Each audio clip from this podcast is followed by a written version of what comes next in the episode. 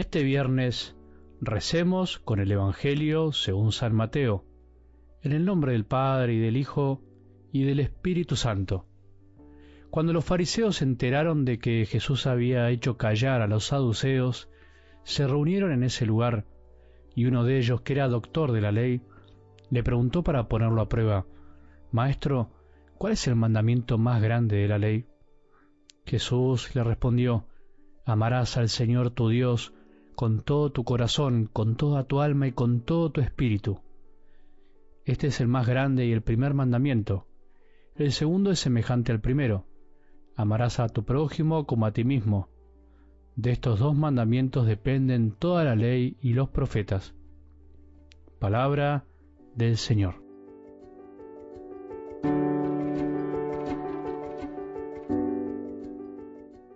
Los silencios a veces dicen mucho más que mil palabras. El silencio también habla de otra manera, aunque parezca contradictorio.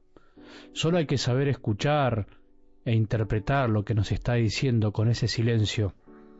Los silencios de los otros hacia nosotros y los silencios nuestros con nosotros mismos son silencios necesarios, son silencios que ayudan en la medida que intentamos escuchar lo que quiere decir esa ausencia de sonidos. El Evangelio también es escuela de silencios que dicen cosas muy importantes. Dios no habla por demás, Jesús tampoco dijo cosas por demás y por supuesto el Evangelio refleja el modo de hablar de Dios habla lo que es necesario, lo justo, no habla de más, no habla por hablar y calla cuando debe callar. ¿Pensaste alguna vez en los 30 años de silencio de Jesús, o sea, 30 años de vida familiar sin salir a hablarle al mundo, a su pueblo? Para nosotros es como una pérdida de tiempo en este mundo de hoy donde se habla tanto. Sin embargo, es lo que eligió Jesús. Fue un modo de decirnos algo también, por eso el silencio de Jesús ante la petición de esa mujer con tanta fe en el Evangelio del domingo tiene su sentido. No fue un silencio caprichoso. Decía así, pero él no respondió nada. Ante el pedido de ayuda Jesús no respondió nada. Qué extraño, qué difíciles son a veces los silencios de Dios cuando estamos necesitados. Cómo nos hacen sufrir. Son silencios que desgarran y que no se comprenden al principio, pero que después se transforman en fuente de aprendizajes, de enseñanzas, de crecimiento. Si Jesús no hubiese callado, esa mujer no hubiese insistido, y si no hubiera insistido, no hubiera salido de su corazón semejante caudal de fe y de amor, de perseverancia, de fortaleza. Los silencios de nuestro buen Dios, bien comprendidos, nos ayudan a descubrir dones que teníamos como escondidos. ¿Se cayó alguna vez Jesús en tu vida ante alguna petición, ante un momento de sufrimiento? ¿Qué hiciste? ¿O qué haces cuando estás al lado de un enfermo o de alguien que está sufriendo? ¿Hablas mucho o poco? Hay cosas que no necesitan muchas palabras, sino que necesitan presencias. Por eso Jesús siempre está, aunque a veces calle o parezca que se desentiende de las cosas. Él no quiere hacer por nosotros aquello que podemos hacer por nosotros mismos. Él quiere que saquemos lo mejor de nuestra interioridad, de nuestro corazón, y eso se da muchas veces en los momentos límites, en los momentos difíciles, duros, en los momentos donde Dios parece que no nos escucha, pero en el fondo es porque no nos está contestando para algo mejor. En algo del Evangelio de hoy Jesús no permanece en silencio, pero contesta, podríamos decir, lo justo y necesario. Lo justo para que ese doctor de la ley que quería ponerlo a prueba no pregunte cosas obvias, que en el fondo ya sabía, y al mismo tiempo para que aprenda algo más. Obviamente este hombre sabía que el amor de Dios es el primero de los mandamientos. Solo quería ponerlo a prueba, solo quería ponerle una trampa para ver si se equivocaba en algo. Así es la soberbia de este mundo, la de nuestro corazón muchas veces. Así actúa la soberbia tuya y mía muchas veces en nuestras almas. Preguntamos sabiendo la respuesta, pero para poner a prueba o en evidencia al otro, para descubrirle el error a los demás, para que los demás se equivoquen y queden expuestos.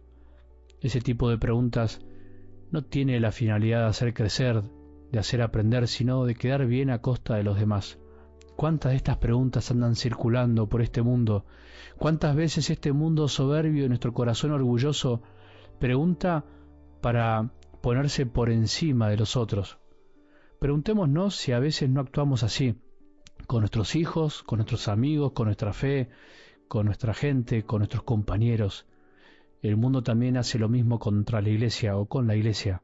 Busca ponernos a prueba. Sin embargo, con Jesús no se puede. Jamás pudieron encontrarle un error.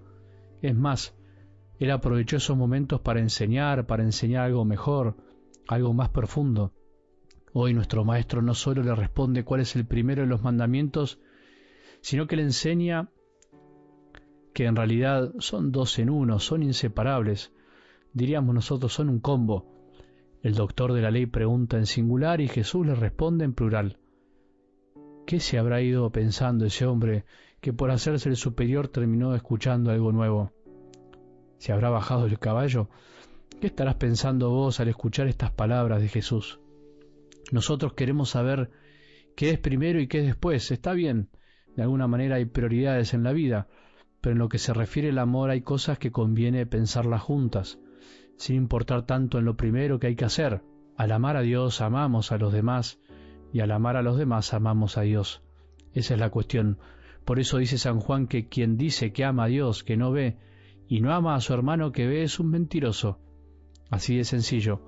A nosotros nos encanta separar y distinguir, pero Jesús vino a unir lo que en realidad no se puede separar. Se ama a Dios en todo y en todas las cosas, especialmente en los demás.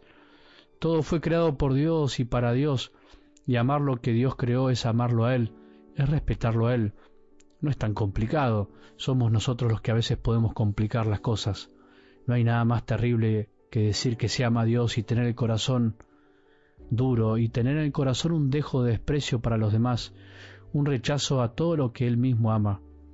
Eso no es de cristiano, eso no es de hijos, eso no es de Dios. Que tengamos un buen día y que la bendición de Dios, que es Padre misericordioso, Hijo y Espíritu Santo, descienda sobre nuestros corazones y permanezca para siempre.